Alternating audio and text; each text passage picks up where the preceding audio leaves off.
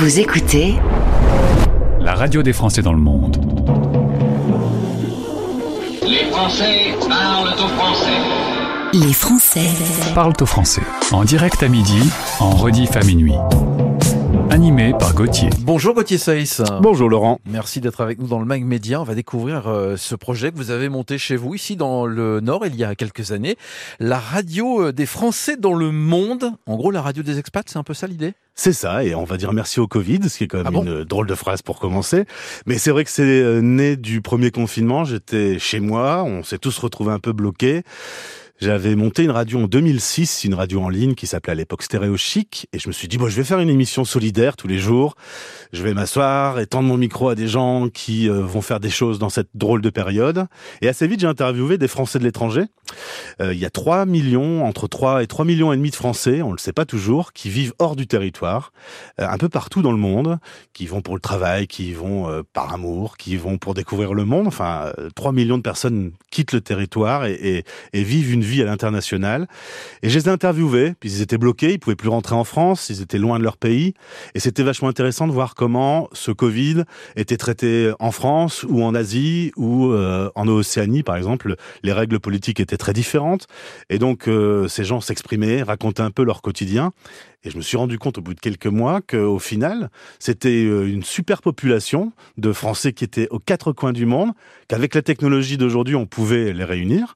Évidemment, euh, quand j'ai commencé à faire de la radio, il fallait des émetteurs et des grosses machi- machines, etc. C'est ça, Aujourd'hui, ça a un peu changé, ouais. un peu plus léger. Et, euh, et je me suis dit, il faut, faut faire une radio pour eux, puisqu'il n'y en avait pas. Il n'y avait pas de radio pour les Français expatriés. Donc ça veut dire que vous avez transformé votre web radio Stéréo Chic en radio des expats. Qu'est-ce que vous proposez sur cette radio-là? L'idée, c'est d'être euh, un petit bout de France. Euh, quand on écoute la radio, on entend euh, parfois des, des grandes chansons françaises, on découvre des nouveaux talents, on a un peu d'infos sur ce qui se passe en France et dans le monde. On a un flash info euh, spécifiquement pour la vie des expats, parce qu'il y a plein de règles pour eux, pour la santé, pour l'éducation, etc. Et puis ensuite, c'est de tendre le micro pour avoir euh, des témoignages, des parcours, que les gens racontent un peu ce qui leur est arrivé, qu'il y ait des experts. On essaye d'être le plus pratique possible, parce que vivre loin de son pays, c'est devoir répondre constamment à des problèmes sur la santé, sur l'éducation de ses enfants, sur se trouver un boulot. Et quand on est loin et qu'on n'a pas ses repères, ben, il faut chercher. Et l'idée, c'est que nous, on soit pratique et qu'on apporte euh, les réponses aux questions que les gens se posent. Il y a à la fois des émissions de, de flux, un programme qui est linéaire, et puis évidemment euh, du replay. On peut réécouter euh, tout ce que vous proposez. Alors déjà, tous les quarts d'heure, il se passe quelque chose, soit de l'info, soit un petit rendez-vous expat. Ça, c'est tout au long de la journée. Alors, une des euh, particularités de la radio, c'est que c'est une radio qui ne dort jamais. Quand quelqu'un Eh va ben se oui. coucher en Afrique, euh, quelqu'un se lève au Canada. Donc, euh, Donc on fait pas une émission du soir chez vous? non, il n'y a pas de, y a pas de créneau, il n'y a pas de rendez-vous. Enfin, il y a, il y a tout le temps un rendez-vous tous les quarts d'heure, mais il n'y a pas d'émission puisque c'est pas possible. le- les fuseaux horaires sont trop compliqués. La seule particularité, c'est une émission que j'anime depuis le tout début.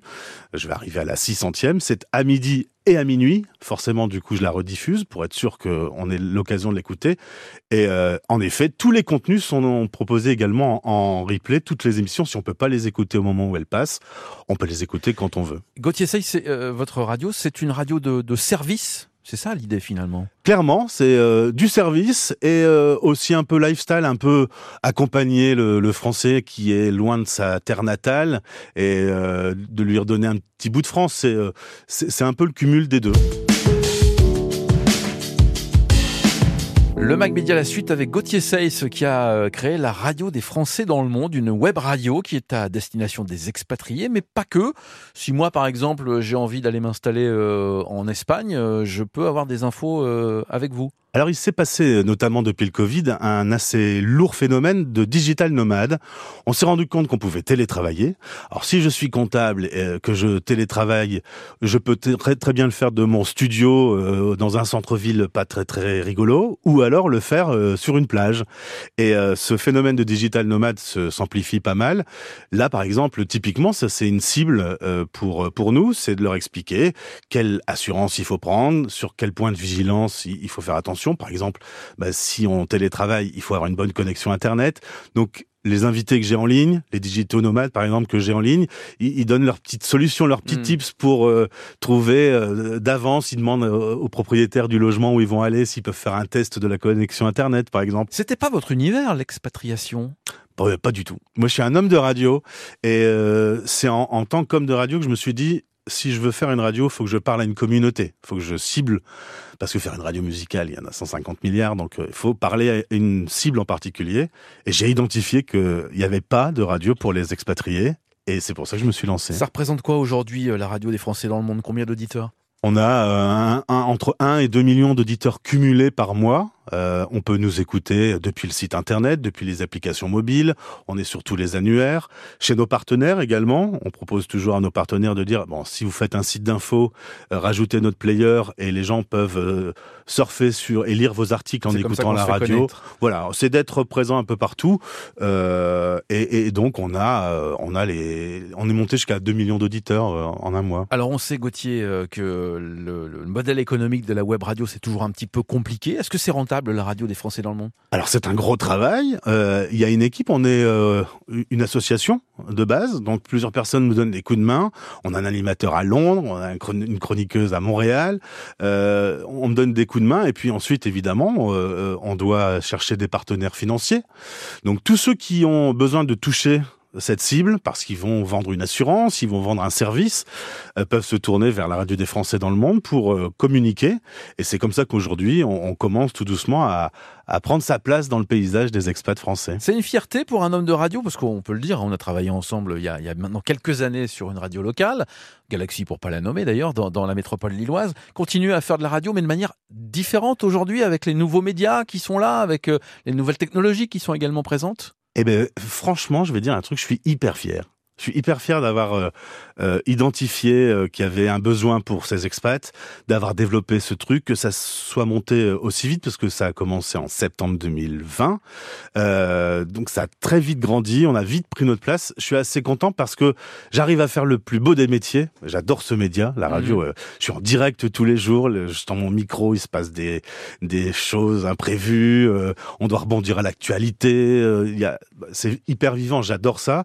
J'ai fait quasiment 2000 interviews de- d'expats. Donc les gens, bah, faut les mettre en confiance. Ils nous racontent leur histoire. Ils racontent des choses parfois intimes. Parfois, il y a de l'émotion. Quand quelqu'un est à Beyrouth le jour où, ça explose, eh, il nous raconte ça, ça fait un frisson. Et je suis hyper fier d'avoir réussi avec ce média que j'adore à, correspondre à, un, besoin qu'il y a- qu'il y avait, euh, avait sur ce paysage radio. Euh, je suis hyper content. Et tout ça, ça part du Nord. Et ouais. C'est nordiste, monsieur. C'est ça, absolument. c'est du bon. Et je le dis tout le temps, je dis tout le temps que nos studios sont à Lille. Parce qu'évidemment, quand tu interviews quelqu'un sur l'île Maurice, qu'elle est sur sa terrasse, avec le décor. Ici, c'est à l'île Saint-Maurice. Voilà, c'est moins, d'accord. c'est moins délire, c'est moins délire. Mais on est bien quand même dans On le n'est pas Nord. si mal. On Merci beaucoup Gauthier Saïs, la radio des Français dans le monde, que l'on retrouve sur internet, françaisdanslemonde.fr. Merci Laurent. À bientôt. J'ai commencé le foot à 10 ans, parce que mes parents ne voulaient pas que je fasse du foot avant. Déjà, il y a 7-8 ans, il n'y avait pas beaucoup de clubs de filles.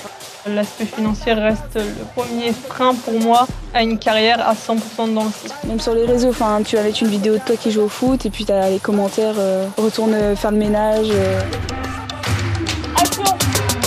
Bonjour Lisa Lasselin. Bonjour. On vient d'entendre euh, la bande-annonce de votre web euh, documentaire, web série que vous proposez euh, sur lavoidunord.fr. Vous avez euh, choisi de réaliser cette web série sur ce Racing Club Roubaix-Vervic. Pourquoi ce, ce club? Bon, en fait, on voulait donc réaliser, c'est ça, parler du foot féminin. C'était vraiment un désir au niveau du service des sports. Ouais. Et donc, moi qui suis au service vidéo, bah, j'ai proposé l'idée de, de faire donc une série de- d'épisodes de 6 minutes. et il a fallu donc trouver un, un club féminin. Et le club de C'est. Enfin, Il a ouvert les portes. C'est ça a ouvert les portes assez facilement et puis euh, les, les filles étaient super contentes qu'on puisse parler d'elles. Elles ont- voilà, c'est des filles qui ont jamais été filmées avant, enfin sauf Ouais. certaines qui ont eu, qui ont eu un documentaire sur l'URC Lens euh, avant ça, mais donc euh, Alors, euh, ça s'appelle déterminé. Elles le sont d'ailleurs hein, quand on voit euh, le, premier euh, épisode. Il faut être déterminé pour pratiquer du, du foot féminin. bah ouais, c'est un petit peu ce qui est ressorti en fait euh, tout le temps au long des au long des interviews parce qu'on se rend compte que quand elles sont petites, c'est bah, c'est le thème en fait du premier épisode.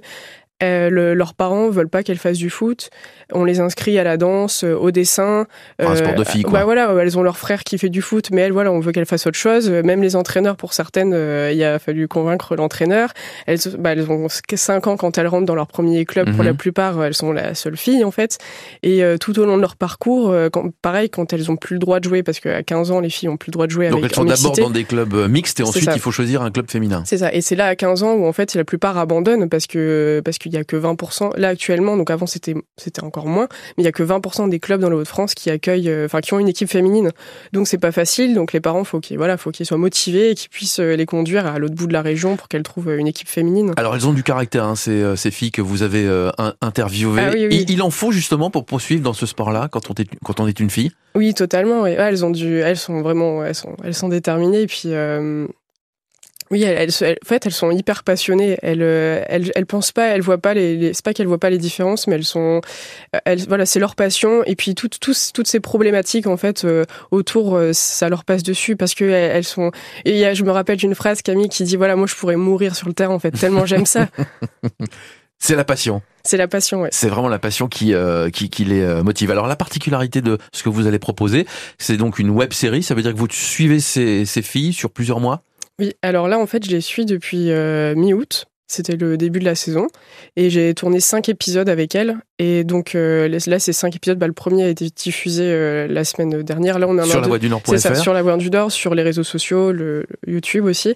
Et lundi 13, donc, on a le deuxième épisode qui sort. Et c'est comme ça tous les 15 jours, en fait, jusque le mois de juin. Donc Voilà, on, les accompagne. on ça les permet accompagne. quoi quand on est une journaliste comme vous Euh, Ça permet d'instaurer un climat de confiance avec celle qu'on va interviewer? Bah oui, oui, et c'est ça d'ailleurs, il, a fa- il a fallu au début euh, voilà, baisser la caméra, la laisser un peu de côté parce qu'elles n'ont pas l'habitude d'être filmées. Donc euh, euh, ça a pris peut-être un bon mois et maintenant il y en a qui jouent avec la caméra, elles sont, complètement, euh, complètement à l'aise euh, avec ça et elles sont, elles sont honorées de pouvoir mettre euh, leur sport en avant, pouvoir parler des, problématiques. voilà, même si elles restent passionnées, elles parlent de foot, elles sont pas, elles font pas de focus sur spécialement sur sur les problématiques, mais ouais. Ça s'appelle Déterminé, hein, cette web série que vous proposez donc sur les réseaux sociaux et sur la voix du Nord.fr. Euh, ça veut dire que ce service vidéo qui existe à la Voix du Nord est amené à se développer de plus en plus ce genre de choses. Comment ça va se passer pour la suite? Bah, je pense que c'est une volonté, euh, c'est une volonté, puis c'est une nécessité aussi de développer la vidéo. C'est un format quand même, on peut pas se passer de ça aujourd'hui. Et je Mhm. pense que les séries, de par ce qu'on voit sur euh, bah, Netflix, les séries, ça, ça plaît beaucoup en fait. Et je pense qu'on a peut-être, euh, voilà, en, en mettant notre côté, notre patte de journaliste, on a, on a certainement à développer ce format-là. En tout cas, moi, j'y crois et j'ai envie de le pousser. Et je pense qu'on en fera d'autres. Merci beaucoup Lisa Lasselin. La Merci, web série s'appelle Déterminé. Prochain épisode? Bah, c'est lundi, lundi 13. Eh ben voilà, lundi 13 sur la voix du Nord.fr, les réseaux sociaux et sur YouTube. Merci à vous. Merci.